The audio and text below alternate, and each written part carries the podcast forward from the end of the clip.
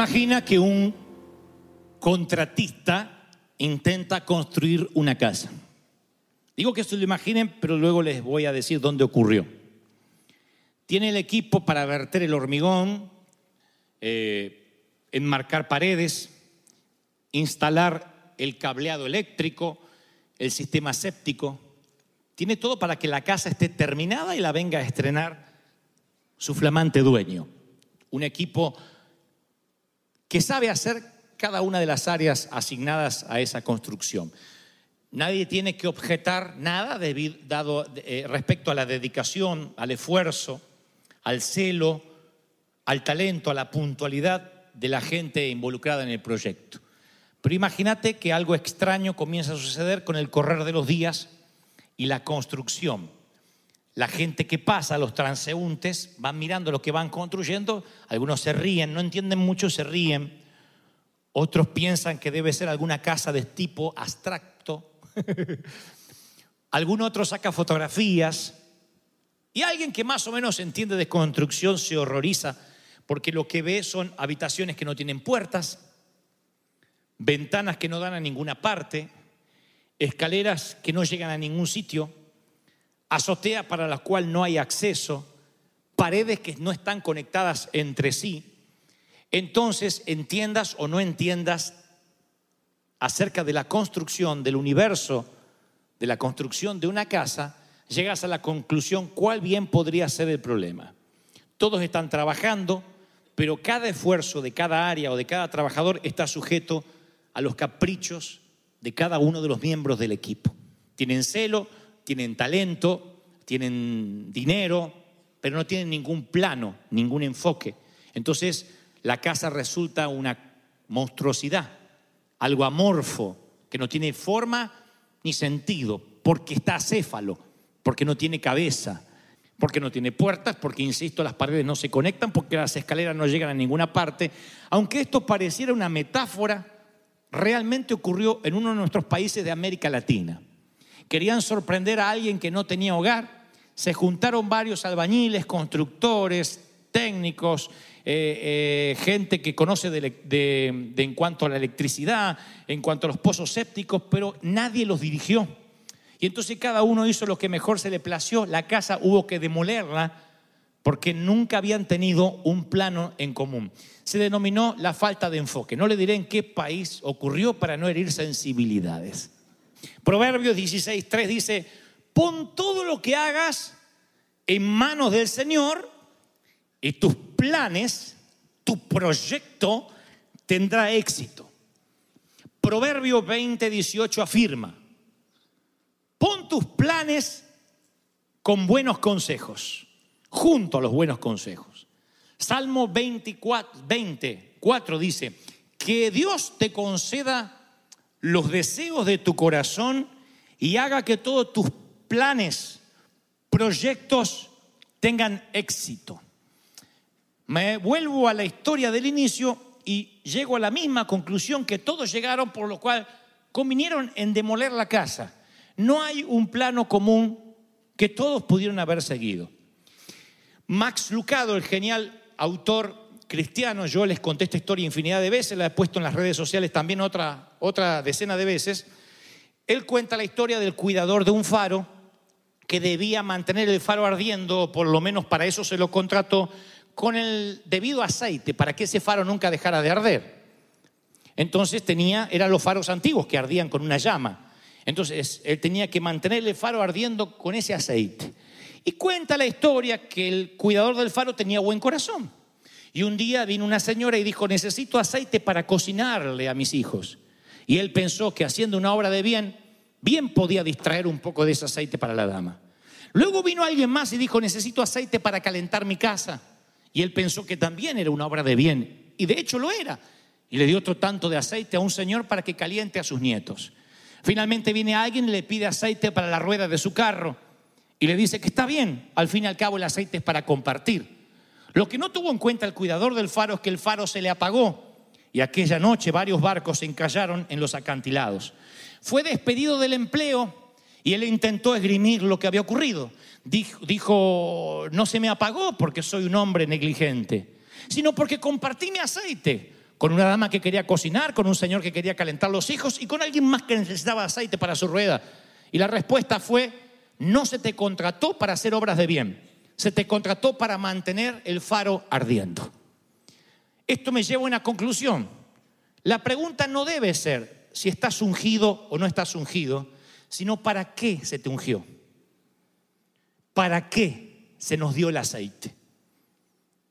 Hay gente que se les va la vida entera desenfocados, como si vieran doble, como aquel ciego que fue tocado dos veces por Jesús y la primera dijo, veo la gente que se mueve como árboles. Y el estar desenfocado y no tener un plan hace que el aceite se desperdicie. La vida se reduce a una sola cosa, saber para qué se te dio el aceite, en qué eres bueno y en qué, por mucho que te esfuerces, nunca serás bueno. Conocer las limitaciones, conocer las temporadas, dijo el predicador. ¿En qué eres bueno?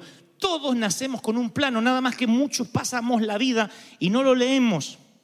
Y entonces somos aprendices de todo y maestros de nada. Perdemos la visión. Soy claro en lo que trato de decir hasta ahora. Necesitas y necesito un plano para vivir. Necesitamos sentarnos y pensar cómo vamos a vivir lo que nos queda de vida y plasmarlo, si no es en un papel, escribirlo en el celular y si no, redactarlo en las tablas del corazón. Decir, así es como vivir hasta ahora, erráticamente, dando trompadas al viento, un poco por allá, otro poco por acá, pero yo necesito tener el corazón en el blanco. No van a ver nunca que Jesús se salió del carril, siempre mantuvo su vida en curso. No sanó a todos, no perdonó a todos. Cuando él se murió todavía había leprosos, todavía seguía habiendo muertos, había gente enferma, pero estaba concentrado en una sola tarea. De modo que cuando sube la cruz dice, consumado es, terminé lo que vine a hacer. ¿Cómo si todavía hay enfermos? Pero se ve que él sabía bien qué vino a hacer, para qué se le dio el aceite. Y cuando no entendemos cuál es nuestro plano de vida, tenemos corazones distraídos y no enfocados, vidas sin estrategia, sin prioridad definida, vidas con un hipo espiritual crónica, crónico. Cuando Brian era chiquito había un personaje, no sé si está todavía en Cartoon Network, que se llama Mr. Hipo, Hipo, era un viejito como Mr. Magoo, que hacía así. Y cada vez que hacía un hipo, y cuando manejaba era un desastre. Se ve que algunos de ustedes tienen hipo cuando manejan como vuestro pastor. Hacía... Mister Hipo. Bueno, es cómico cuando uno lo ve en un dibujito animado, pero en la vida espiritual es trágico tener hipo espiritual crónico. Hoy yo soy de River Short, soy del otro pastor. Ay, me vine para acá. Pero viejo, decidiste. Te saco el hipo de un susto, como decía la vieja. ¿No? Tienes que decidir si eres soltero ¿Qué de persona estás buscando? Si te gusta el polo opuesto, si te gusta que sea como tú, tienes que decidir. No puedes decir, la rubia, la morocha, la pelirroja. No puede. Porque te van a dar un susto. en todos los órdenes.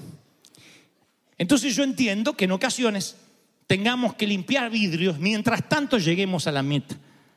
Pero si lo tuyo no es limpiar vidrios, y dices, pero es lo que puedo hacer, y se te va pasando la vida desenfocado con hipo espiritual crónico, vas a sentirte al final de tus días frustrado. No estoy diciendo que todo el mundo tenga que hacer lo que le gusta y te van a pagar por eso. Hablo de lo que sea en la vida. Necesitas un plano. Yo sin una esperanza, me cuesta levantarme a la mañana. Si yo no tengo un sueño, me cuesta a la mañana seguir la rutina, por ejemplo. Hay otros que aman la rutina. Yo necesito un norte, pero si no tienes una brújula y no sabes cuál es tu norte, ¿cómo te vas a mantener en el llamado? Pablo le dice a Timoteo, cumple tu ministerio. Le está diciendo, la longevidad, la permanencia, la adquieres cuando no te apartas un centímetro de aquel enfoque, del plano. Y para no apartarte del plano de la vida, lo dije una vez y lo repito, vas a tener que regalarte el no. Regalarte el no no significa ser un antisocial. Significa de que muchas de las cosas que hacemos a diario las hacemos por el que dirán, para que no se ofendan, por la comadre, por el compadre, por el tío, por la jeta que me va a hacer aquel. Y se guarde la jeta, pero tú tienes que hacer para lo que fuiste llamado a hacer, porque la vida se te va. Aún cuando decidas, no, ese tiempo lo quiero invertir con mis hijos, quiero mirar una película, qué sé yo, pero ¿por qué hacer cosas de las cuales un entorno a veces te obliga a hacer? Si el Señor no nos obliga a hacer tareas de las cuales no nos fueron asignadas. Y cuando te pregunto, ¿qué estás haciendo? Tú me dices, y construyendo una casa. Ahora, si yo veo de lejos tu casa, ¿tiene forma? ¿Vas a alguna parte o es una pared? ¿Qué hiciste con el aceite? Se lo di a una viejita, y se lo di a un hombre y se lo di a un abuelo. ¿Y el faro? ¿Está encendido tu faro?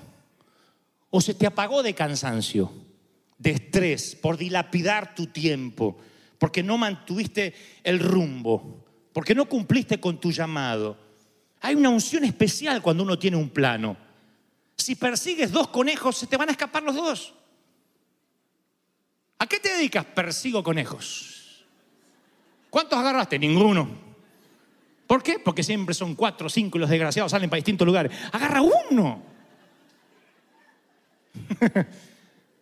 ¿De qué sirve correr como loco detrás de cinco conejos si nunca puedes atrapar ninguno? Si persigues dos conejos, ambos se van a escapar. Tú tienes que saber qué conejo vas a perseguir. Yo elijo qué batallas voy a, enfrentar y cuáles no. Eso lo hacen los estrategas de guerra. Uno tiene que saber con qué batallas se va a involucrar. No te puedes amargar por todo, pelear con todo, confrontar a todo el mundo. Yo elijo qué batallas quiero. Después hay otras que delego. ¿Mm? No le esquivo la responsabilidad. Pero yo me doy cuenta que no me puedo involucrar en todos los asuntos. David, el que venció un gigante siendo un muchachito de grande, sigue peleando con gigantes, ya de viejo. Y un día casi un gigante filisteo lo derrota. Y con muy buen tino, uno de sus oficiales le dice, David, no salgas más a la guerra. No hay nada ya que tienes que demostrar. Porque si te matan en la guerra, apagarás la lámpara de Israel. No tendremos guía. ¿Por qué no te quedas y nos enseñas desde tu experiencia cómo matar gigantes? ¿Por qué no pasas a un segundo nivel y nos enseñas planos, estrategias? No salgas a hacer. Tú ya sabemos que eres el rey y que no le temes pelear. Y ese día lo cuidan a David. Llegó la temporada de no salir a pelear, de delegar responsabilidad, de pasarle las botas a otro. La Biblia está llena de esos casos donde dice, Moisés ha muerto, ahora pues Josué comienza una nueva temporada. Si uno no se sabe retirar a tiempo, son como esos boxeadores que ganando un buen título se suben a pelear otra vez y pasan vergüenza por querer hacer todo. Tienes que saber qué batallas pelear, cuáles quieres ganar, cuáles no me voy a meter en esto, voy a volar por fuera del radar. Hay muchas cosas que yo digo, no, yo estoy por fuera del radar de eso, no me meto, yo no me voy a embarrar. Yo no tengo peleas de barro. Hay gente peleando en el barro, ah, apóstata, esto, lo otro, ah, ven aquí, ven aquí, pelea, pelea, pelea, que se embarren ellos. Yo vuelo por fuera del radar, enfocado en lo que Dios me llamó a hacer, porque sé exactamente que mi faro tiene que seguir ardiendo y para eso se me dio el aceite. ¿Mm? Tú necesitas Dos cosas, yo necesito dos cosas. Y este es un secreto que algunos me pagarían una fortuna para que yo se lo dé a un grupo de empresarios. Y te lo voy a dar por la misma ofrenda que pusiste. ¿Por ese dólar, pastor? Sí.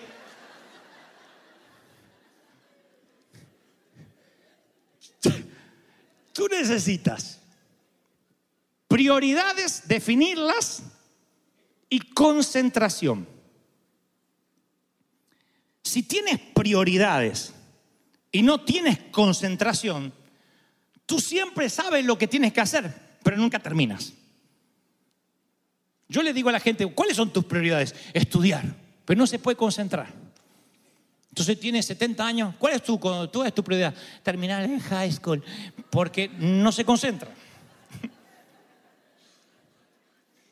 Y después está la gente que está concentrada, pero no tiene prioridades. Y entonces tiene excelencia en todo lo que hace porque es una persona concentrada, pero nunca avanza. Entonces termina no siendo productivo en la cadena alimenticia de una compañía o de una iglesia. No es productivo. Porque uno le dice, sos el encargado de limpiar ese cartelito que dice exit. Y él está. "Mm, mm". Una concentración que Kung Fu se admiraría.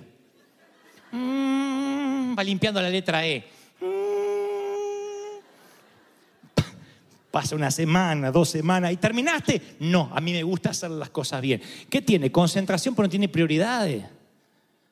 Y después está el otro, el que tiene las prioridades, pero no se concentra. Limpia la E y la X la limpia otro día porque se voló una mosca. ¡Oh, una mosca!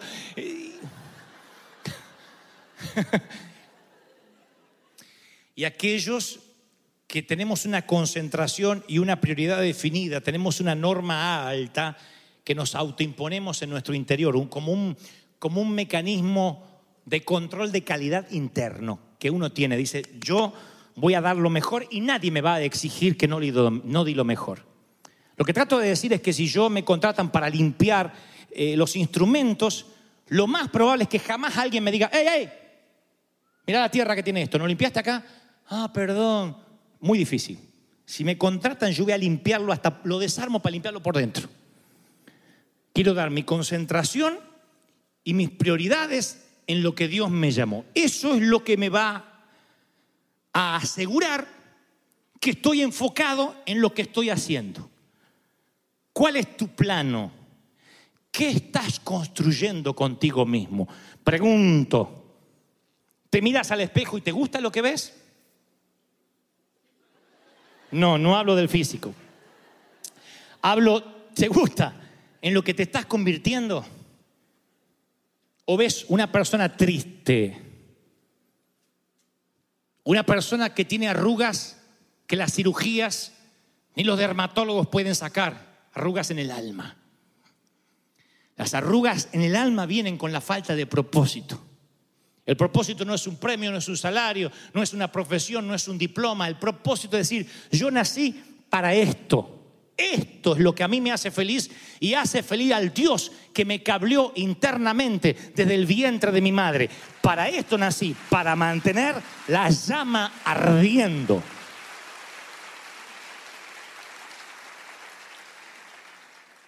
Para eso uno tiene que descubrir a lo largo de la vida, y no hay mucha vida, ¿eh?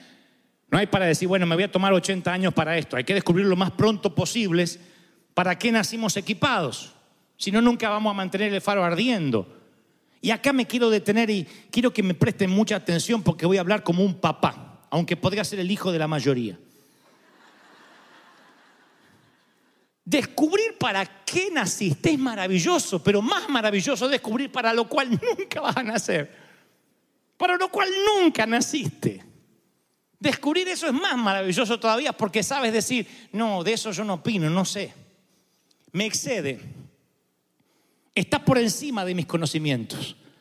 La verdad que de eso no entiendo mucho, no es mi área, no es mi disciplina, no me preparé, no tengo horas de vuelo en ese, en ese área.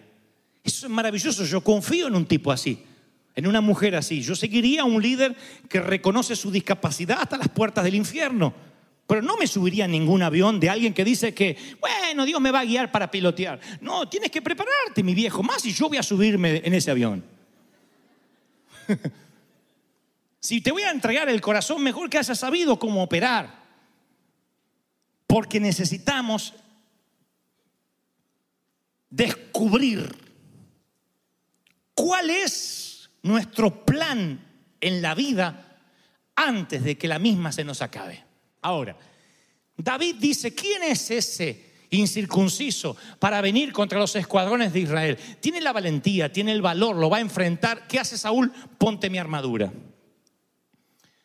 Se pone la armadura de Saúl y el pobre que tenía dos tallas más dice, no, con esto no puedo pelear. Y Saúl le dice, pero sin armadura, ¿cómo vas a ir a pelear? Tú sabrás de ovejas, sabrás de, de ganado, pero yo sé de, de batalla, tienes que ir con armadura. Y David tuvo la sensatez de decir, yo no puedo pelear con la armadura de otro. ¿Y cuántos de ustedes están viviendo con la armadura de otro? Viviendo la vida que tu padre quería que vivieras, que tu suegro quiere que vivas, que tu esposo quiere que seas, que tu cónyuge quiere que hables, que tu hijo quiere que seas. No puedes vivir la vida de otro, porque es una armadura que te queda dos tallas grande. David pudo vencer al gigante porque lo venció con su onda, con sus sandalias, con, con, lo que él sabía utilizar y para lo cual se había entrenado en la vida. Él sabía cuál era su aceite, él sabía cómo pelear a su forma. Pero cuando andamos con la armadura de alguien más, se nos hace pesada la vida. Ahora, el principio de la sabiduría es reconocer las limitaciones. Decir, yo para esto no sirvo, eso te evita desgaste. ¿Tienes un proyecto de vida? Porque si no tienes un proyecto de vida soltero, ella no se va a enamorar. Aunque tú digas, yo soy muy trabajador y soy muy lindo, no se va a enamorar. A una mujer le subyuga un proyecto de vida, la seguridad de un hombre. Dama, soltera, él no se va a enamorar porque solamente sepas cocinar y planchar y lavar y abrir la puerta para salir a jugar. Como decía una canción de cuando yo era chico. Necesitas tener un proyecto de vida. Esto es lo que yo sueño. Después Dios puede cambiar mis planes, pero este es mi proyecto. A esto apunto. Determina lo que quieres ser, dijo el Señor a Job, y eso te será firme. Entonces un plan evita el desgaste, porque todo lo que hacemos para Dios en un momento nos va a abrumar.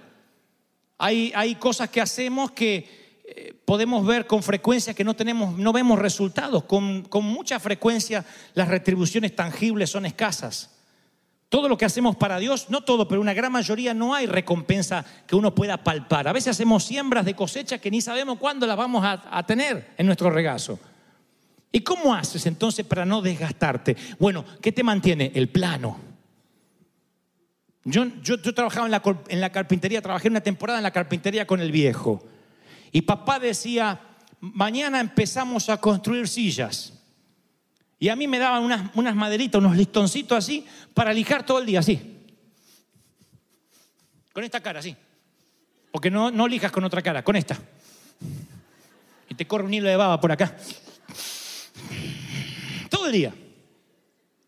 A mí me da una bronca porque, papá, no íbamos a construir silla. Y dice, eso es una pata de silla. ¿Y cuando termino? Cuando termine esas miles que están apiladas ahí. Así tenía un pilón. ¿Saben qué me mantenía a mí? Ver que papá después las ensamblaba, la, le ponía pegamento, las terminaba y las iba colocando donde yo las podía ver. Entonces yo seguía así, pero ahora en vez de estar en estado catatónico, ahora miraba la silla terminada. ¿Qué silla estamos haciendo, eh? Decía. Estamos cruzando el puente, dijo el mosquito que estaba en la oreja del elefante. Pero me da un propósito de vida. El propósito, el plan evita el desgaste. El plan te da energía, te mantiene andando. Hijos, les estoy hablando a los, más, a los muchachos, a los jóvenes. Ahora te hablo como pastor de los jóvenes. Decide tómate un par de días, un par de semanas, las vacaciones, y determina qué vas a hacer.